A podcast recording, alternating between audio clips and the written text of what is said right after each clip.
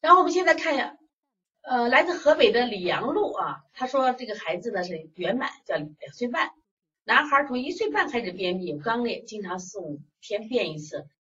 他的主诉大小便便秘，然后睡眠还可以，吃多了会来回翻，然后呢偶尔睡着了出汗不厉害，爱吃肉不爱吃菜。小时候得过一次肺支原体肺炎，输液半个月。从小吃水果特别多，家庭饮食习惯不好，爱吃肉蛋奶，蔬菜吃的少，睡得很晚。呃，健脾温阳益肾，滋阴通便。希望得到老师什么帮助呢？孩子肛裂，惧怕大便，同时做的时候也给增加了一些疏肝理气的方法。就是老师看一下思路对不对？另外对这个肛裂有没有好的办法啊？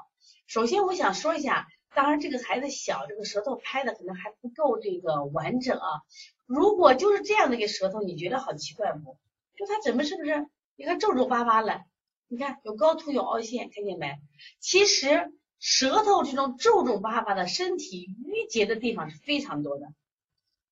哪个地方突出，哪个地方淤结多？我觉得他非常淤结的多。第二个，你看往后走，脾胃往后走，肾虚那么淤结也多。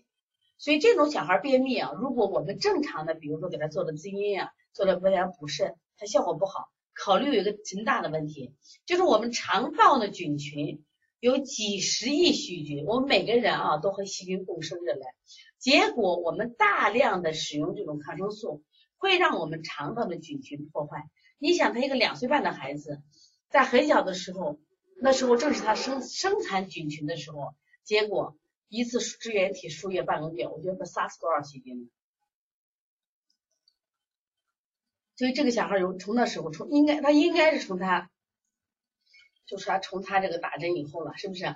另外这个水果为什么不让吃多了？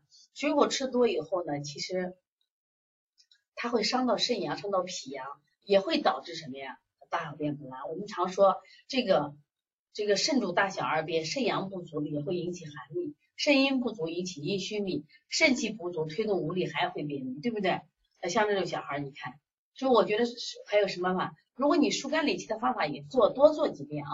另外，我们有一个好方法，不知道你敢用不啊？就是我们用这个，就是敲打这个七节骨，敲打就是开始也就发现便秘比较难调，然后在这一周我们专门讲一节便秘课，攻克难难便秘的难关课，就这一周的，下一周的星期。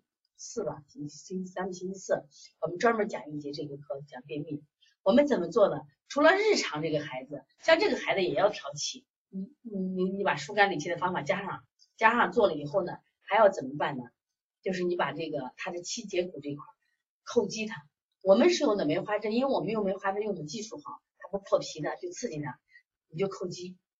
第二个，他拉的时候一定要注意啊，拉的时候他不是前开始有肛裂吗？你刚裂的时候，每次给他抹一点油，在做的时候给他每一次拉的时候给他抹点油，他就有意识拉了，然后再这样做，这样的话他的大便就会改善很多，因为他刺激他的通过这种强刺激手法刺激他的便液神经，恢复肠道的这种内环境就好很多。你记住了吧？就是七节骨到龟尾，用手叩击。如果你可以的话，你就用什么呀？就用这个梅花针叩击啊。